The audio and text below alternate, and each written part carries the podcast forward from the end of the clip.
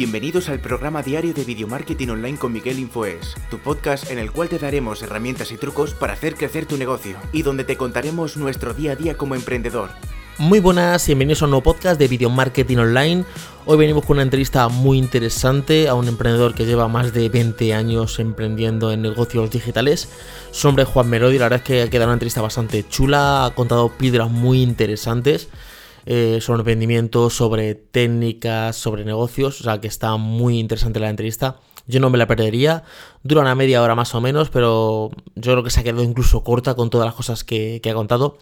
Antes de empezar la entrevista, comentaros que podéis seguirme en mi red de Instagram, que es Miguel Infoes, donde contesto los mensajes directamente. Y así, pues si tenéis alguna duda o queréis que traiga alguna, algún emprendedor nuevo y me digáis, pues por favor, tráete a tal emprendedor para que me pongan en contacto con él, tenemos más entrevistas. Eh, de hecho, tenía una esta semana, pero al final la grabación no ha quedado muy bien, tengo que, repetirla.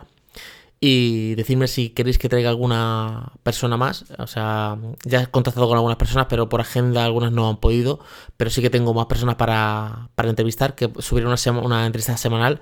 Y luego seguimos con el podcast diario de todas las semanas. O sea que nada, os dejo con la entrevista de Juan Merodio.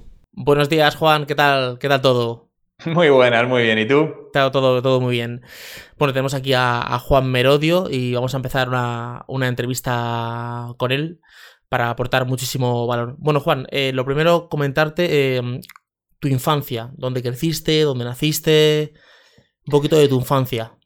Yo soy de, yo soy de Madrid. Yo nací en el año 1980 en, en Madrid Centro, en la, en la, en la capital. Y ahí he vivido prácticamente toda mi vida, eh, hasta que ya fui más, mayor y he estado viviendo fuera de España un tiempo, pero vamos, ahí me, ahí me crié todo, mis amigos, mi colegio, absolutamente todo. Todo, todo de Madrid. ¿Y cuándo fue que tú dijiste, eh, quiero emprender? Porque hay personas que están pues, en su trabajo de cuenta ajena y un día pues despiertan y dicen, quiero emprender, o hay gente que dice que no, que lo que le gusta es trabajar para otro. Y eh, porque sí que me encuentro con emprendedores que siempre han emprendido y nunca han trabajado para cuenta ajena. Y luego hay otras personas que dicen, mira, yo he trabajado hasta en el McDonald's. ¿Cómo empezó tu tema de emprendimiento? Mira, bueno, yo desde pequeño eh, siempre he sido muy curioso y esto lo sé por mis padres, ¿no? Yo me acuerdo que una de las cosas que me dijeron mis padres dice, cuando tenías tres años te regalamos un juguete, un coche teledirigido, además me acuerdo del coche, fíjate esas cosas tal, y si lo primero que hiciste fue abrirlo para ver qué tenía dentro, las piezas, las tripillas, y me decían que yo tendría a abrir todo, era muy curioso en toda esta parte, ¿no? Y sí es cierto que siempre algo que desde que tengo uso de razón yo decía que no quería tener jefes, no decía emprender, pero yo no quería tener jefes, ¿no? Eh, he, trabajado para otros durante varios años, eh, de hecho yo a lo largo de mi juventud me ganaba el dinero, pues bueno, daba clases de matemáticas, de física, gente, lo típico, pero luego sí trabajé, decías antes en, en una empresa esta, pero yo he trabajado, mi primer trabajo sido oficial, fue en el Burger King, en Madrid, trabajé en el Burger King en distintas fases, trabajé en el desaparecido Blockbuster, mm. he trabajado repartiendo pizzas, repartiendo, he trabajado de teleoperador, he hecho muchos trabajos en ese sentido, que eran trabajos temporales. Luego también tuve trabajos eh, para empresas donde he trabajado principalmente en el sector inmobiliario, y yo ya cada vez tenía más claro que yo tenía que montar algo. Lo que pasa es que estaba esperando a que me surgiese la idea y fuese el momento. Hasta que un día surgió la idea y ahí tenía yo 23 años y fue cuando dije, bueno, pues aquí está la primera idea y ahora voy a emprender de una manera oficial, porque antes sí emprendía, pero no de una manera tan oficial. Sí, o sea que mm, tú de pequeño ya estabas curioseando, eres una persona curiosa, que ya empezaste hasta que dijiste, no, esto ya es el tema de emprendimiento. Eh, ¿Cuándo fue tu primer cliente? Porque es como una cosa que siempre pregunto cuando la gente emprende, hasta que no tienes tu primer cliente es cuando lo dices, joder, ahora es que estoy ganando dinero con esto. Porque estás haciendo una página web, eh, yo, haciendo un diseño para esta, que no viene, llega alguien y te dice, hazme una página web, o en mi caso, o hazme un diseño, o hazme un vídeo, porque soy también más filmmaker que otra cosa. Y empiezas y, te, y te pagas y dices tú, ahora es que estoy ganando dinero con lo que yo hago.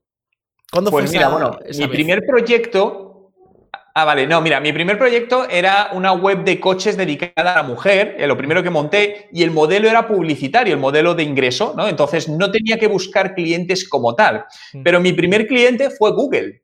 Es decir, ¿por qué? Porque yo empecé a monetizar con Google AdSense en su momento porque no tenía clientes, entonces digo, vale, necesito ganar dinero de publicidad.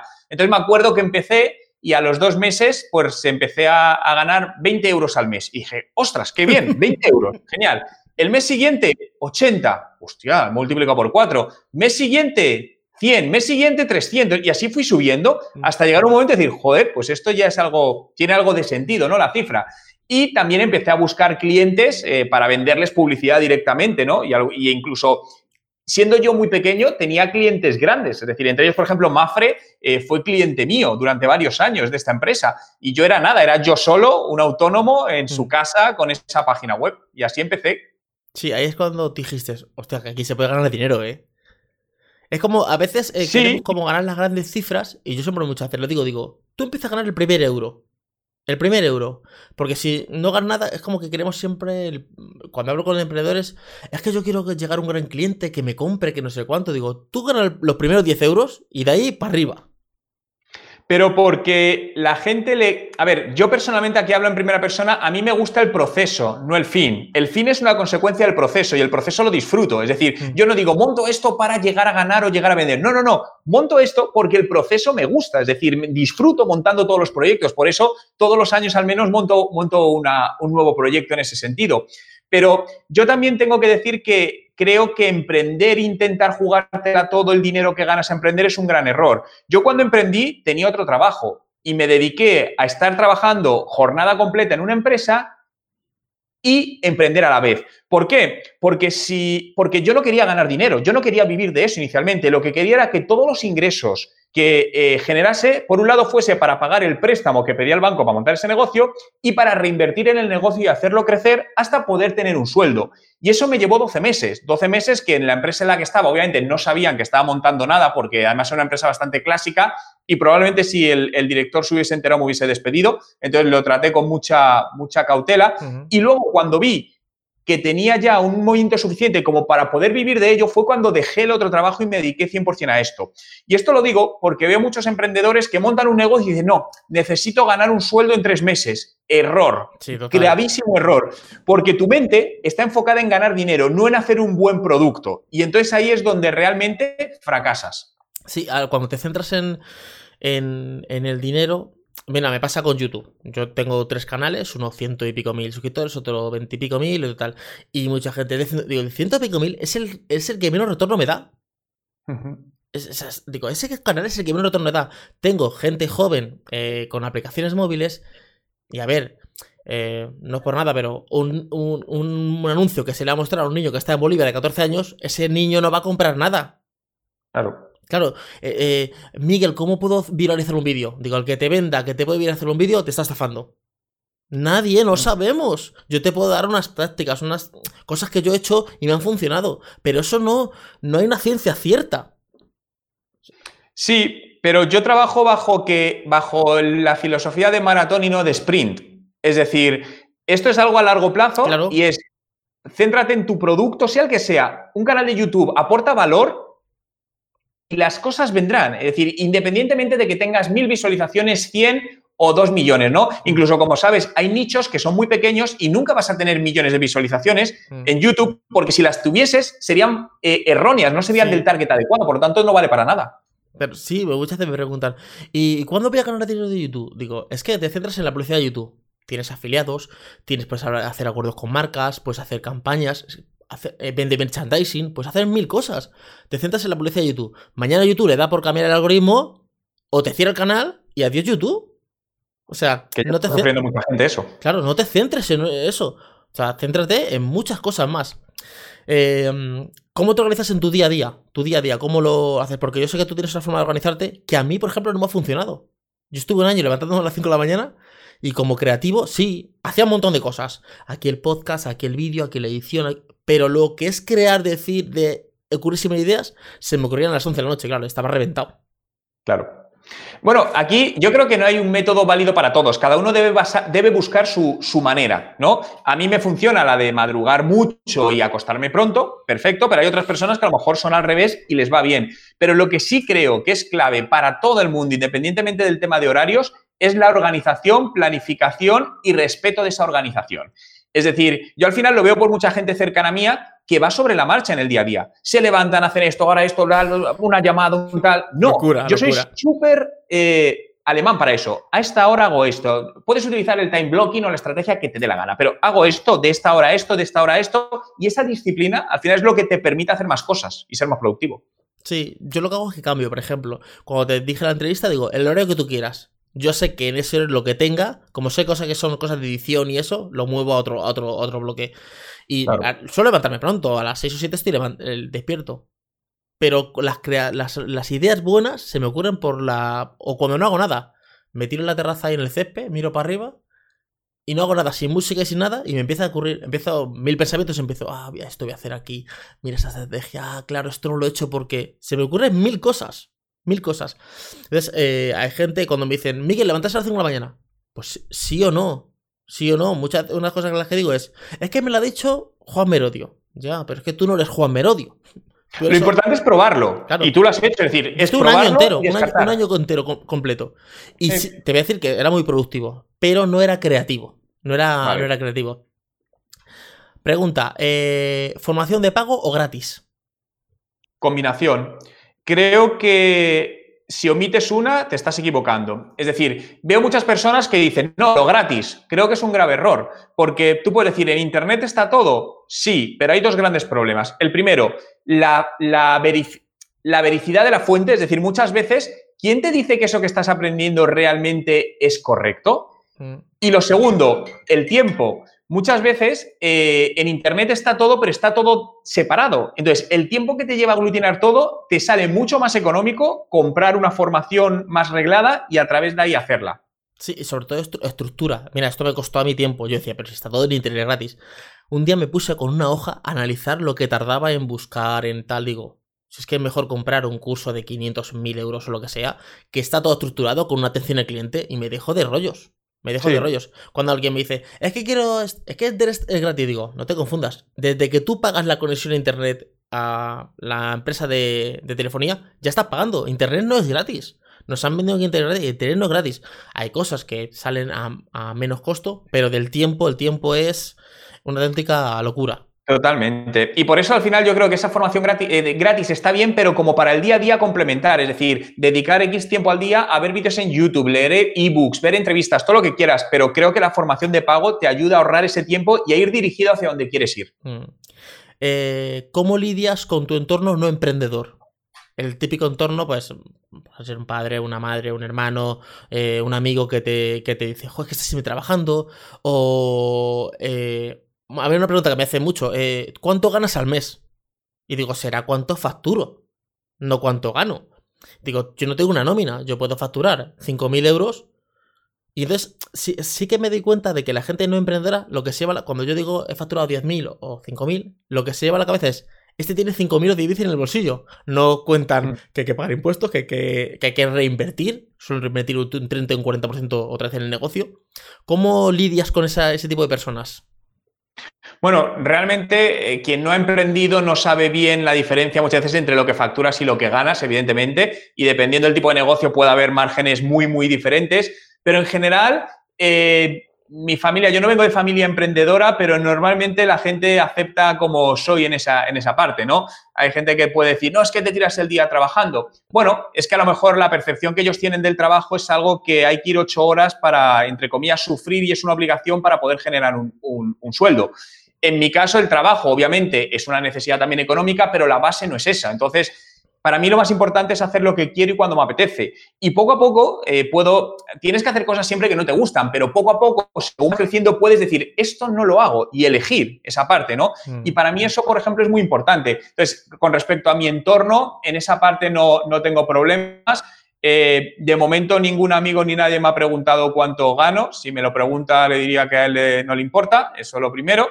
Entonces, pues bueno, no he tenido muchos problemas en eso. Sí, o sea que no tienes un entorno. Porque una de las cosas que me dicen, a ver, eh, gente que me dice, es que yo estoy emprendiendo, pero mi pareja, no sé cuánto, no lo entiende porque dice que, claro, que este mes no he ganado nada, el siguiente tampoco, que, que claro, porque como es, es largo plazo, no piensa, ellos, el, cuando la pareja le dice, pero tú has trabajado este mes entero, 15 horas, pues claro, luego, claro, 8 horas en un trabajo, luego aquí es otra locura. Y dicen, claro, es que y no veo, no veo el retorno. Y yo siempre digo, esto es a largo plazo. Es a largo plazo. No, no es que tú vas a montar algo. Nos ha metido mucho los Facebook, los Instagram, los, los, em, los Tesla. Y claro, eh, nos pensamos que eso es el mundo. No, el mundo, eso es una parte del mundo, pero eso no es eh, el mundo. A ver, yo, en mi caso de todas maneras tengo, mi mujer entiende muy bien esto porque también llevamos juntos desde que yo no soy emprendedor. Ella me conoció hace muchísimos años cuando trabajaba en una empresa y ella ha visto todo mi crecimiento como, como emprendedor y también ha visto lo que te comentaba, es decir, eh, cuando hice ese tránsito no lo hice de ahora me tiro y no cobro nada ningún mes, no, decidí estar trabajando un tiempo porque yo necesitaba ingresos para vivir, eso, eso es obvio. Entonces no podía poner en problemas en ese, la economía familiar de esa manera. Entonces creo que también eso es, hay que ser consciente de ello. Sí, sobre todo cuando en centrarse, a veces vemos como gente y nos centramos. Yo, por ejemplo, dejé de centrarme en gente, por ejemplo, como tú. En, el que me, explico, yo tengo tres hijos. Mi situación no es la misma que la tuya. No, es que claro, Juan Merodio se levanta a las 5, ya, pero Juan Merodio no tiene que ir a llevar a las 8 a los niños al colegio, o sea, claro, es cada... Eh, entonces, es que claro, me he dado cuenta de que tal persona lo hace así, digo, ese lo hace así, pero ese no eres tú. Tú tienes que hacer tu situación. Y si tienes que levantarte una hora antes, es que claro, es que quiero ver mi serie en Netflix. Claro, y yo también quiero verla. Pero entonces, eh, la hora y media y, un capítulo más, y un capítulo más, se estás quitando tu negocio. Y al negocio hay que darle cariño. Hay que darle, hay que darle cariño. El tiempo es el mismo para todos. La pregunta está en cómo lo utilizamos cada uno. Claro. Eh, ¿Cómo llevas el equilibrio entre vida profesional y personal? ¿Desconectas? Está integrada. Yo no separo. Para mí es una integración. Es decir, es mi vida. Y mi vida tiene todo eso. Es decir, y al final, eh, también por temas de viajes y tal, y con mi mujer, mi, vida está integrada en eso. Es decir, si eh, dedico muchas horas a trabajar, sí, pero porque es lo que creo que necesito y lo que creo que lo que me apetece en este momento, que a lo mejor más adelante no, pero para mí es una integración. No pongo un tope de a partir de aquí tal, no, no lo hago. Sí, esto de que son las 3 de la tarde, suelto el bolígrafo. Yo digo, es que eso eres tú, pero yo es que no, es que estoy haciendo una cosa que me apasiona y digo, no, es que quiero continuar. Quiero continuar. Sí que me pasa que no desconecto. Estoy a lo mejor con mis hijos en el parque y se me ocurre una idea. Anda, esto que tenía que hacer. O sea, no, no acabo de desconectar. No sé si hay gente. Por eso te preguntaba si tú lo consigues, porque yo no desconecto. Yo, a ver, creo que no es un problema el no desconectar, para mí no lo es. Eh, creo que hay que saber descansar. Es distinto. Es decir, el problema son emprendedores que cuando se van a la cama no duermen porque están dándole vueltas. Eso creo que es un problema. Para eso no tengo problemas. Yo cuando hay que dormir, hay que dormir y me duermo. Hmm. Pero luego sí es cierto que en el día a día al final siempre tengo el foco en algo y siempre estoy pensando haciendo otras cosas. Pero para mí eso no es un problema de desconexión, porque no lo necesito. Incluso estoy de vacaciones y estoy con leyendo libros o con el iPad y buscando cosas para el negocio. Sí, o sea que no. Realmente es, eh, lo que tú dices es que tú lo integras directamente. Sí, para mí es una integración, es mi vida, y así va. Vale, ahora una pequeña opinión sobre estos nuevos emprendedores que están saliendo, chavales de 20, 25 años, con Lamborghinis y esta gente ah, vale, pues yo voy a subir vídeos en YouTube porque tengo un Lamborghini, o voy a hacer dropshipping porque tengo un Lamborghini, eh, o un Ferrari. Es como esta, eh, no, no diría si sería postureo o aparentar, sino esto de reflejar de yo tengo esta vida, si tú quieres esto, eh, compra mi curso o haz esto que estoy haciendo yo. A ver, en la mayoría de los casos creo que hay mucho fraude y mucha vida no sostenible. En otros no, es cierto. Pero creo que lo primero, eh, yo soy una apasionada de los coches, por lo que yo entiendo que si alguien puede comprarse un Lamborghini que vale 200.000 euros y se lo puede pagar, lo compre. Lo entiendo perfectamente porque soy una, un apasionado de los coches y entiendo lo que puede significar eso. Ahora bien, me parece una, me parece una estupidez, porque no es mi responsabilidad eh, que gran parte, si en función de lo que ganes, que dediques gran parte del dinero a comprarte un coche. Hmm. Por ejemplo, es decir, he conocido gente donde ganaba, mi invento, 2.500 euros, o bueno, te voy a poner 2.000 euros y gastaban 1.200 al mes en un coche me parece una irresponsabilidad, pero por el porcentaje que supone sobre tus ingresos totales. Creo que es más inteligente hacerte un plan de inversión para el futuro, porque al final, sobre todo pensando en cuando seamos mayores, que sé que eh, hay, gente que dice, bueno, pero tengo que vivir hoy, ya, pero también cuando tengas 60 años y no nos paguen pensiones. Entonces, creo que cada uno con su dinero hace lo que sea o hace lo que quiere. Pero bueno, no soy muy partidario de hacer toda esa parte tanto de show off, de aparentar, de tengo este coche, esta casa, esta moto. Yo personalmente no me gusta. Sí, también porque nadie te, garantiza que tú vas a vivir 80 años. O sea, cuando eres más joven parece que tienes el tiempo ilimitado, pero nadie te dice que te dé un, un ictus o que te dé, bueno, hasta el tema del coronavirus, que te dé cualquier cosa. Tú no lo sabes. Tú no sabes que vas a durar 80 años. Dicen que vas a durar 80 años, pero tú no lo sabes. Entonces es como que tengo tiempo, tengo tiempo y al final, eh, pues el tiempo eh, se va. Em, alguien que tiene un puesto de trabajo fijo, ¿vale? Está en una empresa y pero tiene el gusanillo de emprender. Y te llega y te dice, Juan, es que me gustaría emprender, pero tengo mi trabajo, mi seguridad. mm, ¿Qué harías tú? Opinión. Pre- preguntarle por qué quiere emprender. Mm. Lo primero. Es decir, ¿por qué quieres emprender? ¿Porque hay una moda y como que es cool o mola emprender? Cuidado, que emprender no es tan bonito como muchas veces parece. Eso lo primero. Lo segundo, dependiendo de tu situación. He visto gente eh, hacer auténticas irresponsabilidades. Es decir, eh, no es lo mismo emprender cuando tienes 20 años y a lo mejor no tienes ninguna carga familiar, que si hay un problema económico, te lo comes tú y puedes salir, que cuando tienes, me invento, alguien con 45 años, una economía débil, tres niños pequeños, y dices, yo voy a seguir mi sueño y emprender.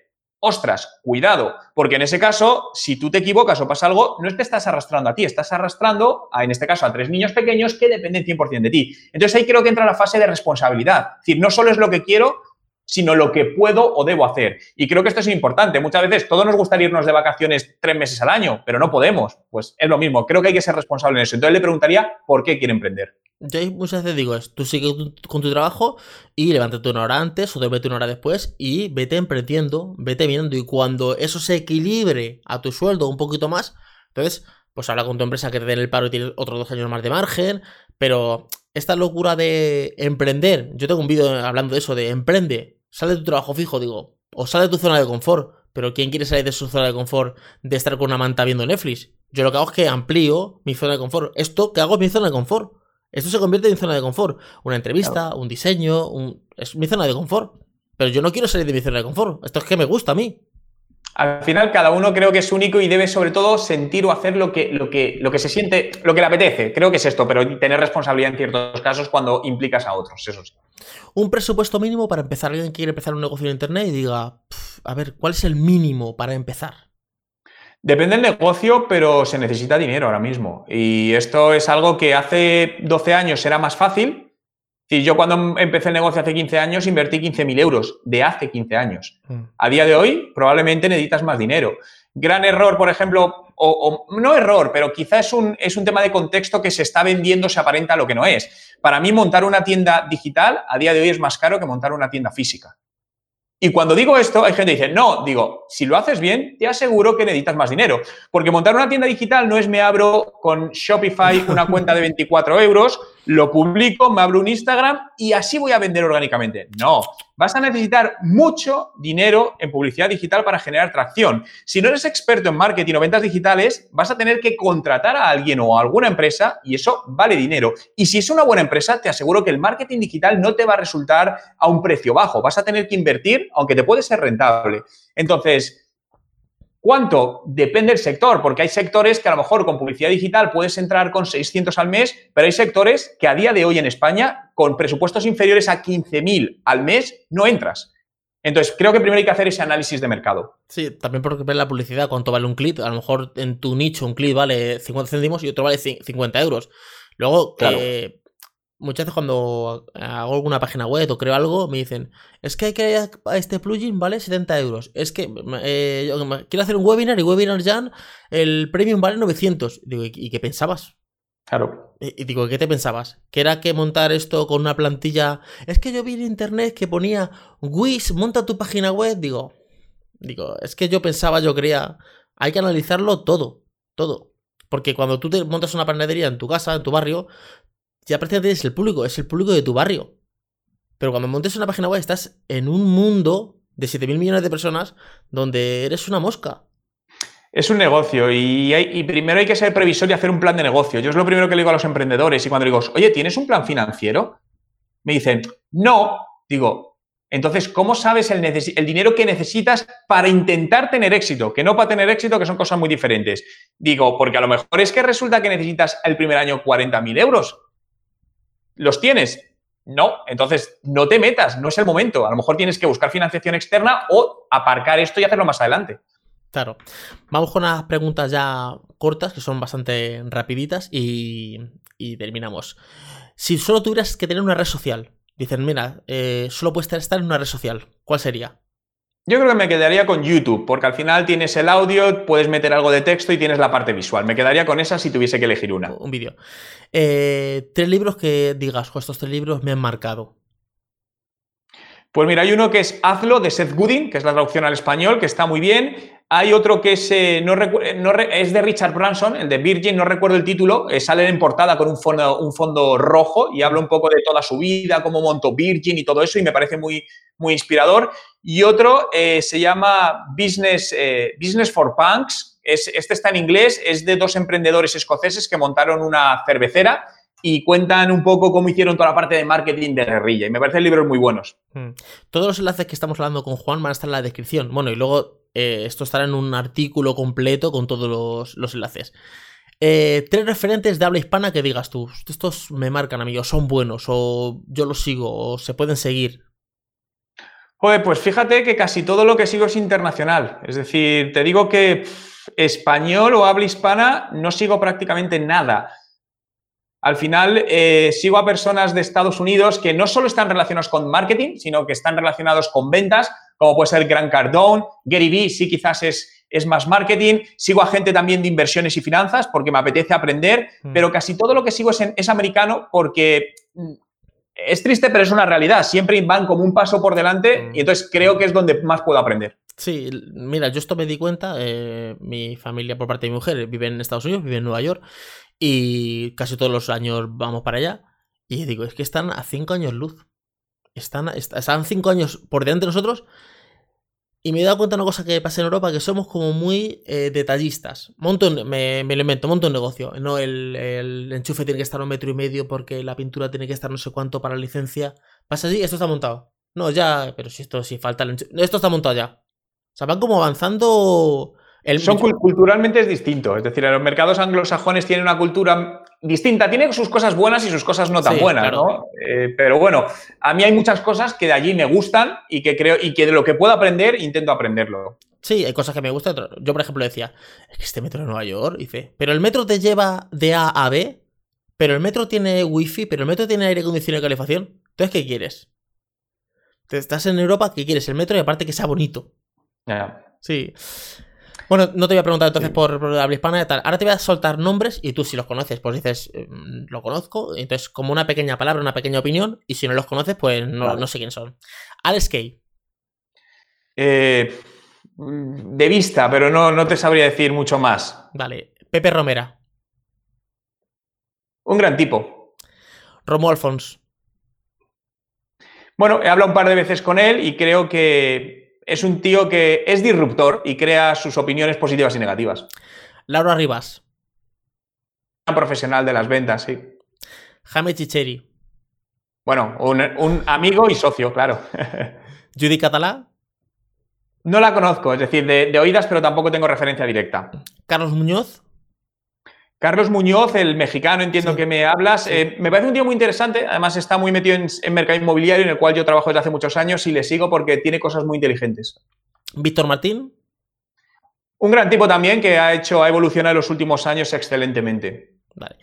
Ahora cuéntanos en qué estás trabajando ahora mismo, qué, cuál es, qué estás haciendo ahora mismo en este. Ah, imagino que mil cosas, pero más o menos dos o tres eh, puntos que diga, mira, estoy trabajando en esto muy fuertemente, o estoy lanzando este producto muy fuertemente.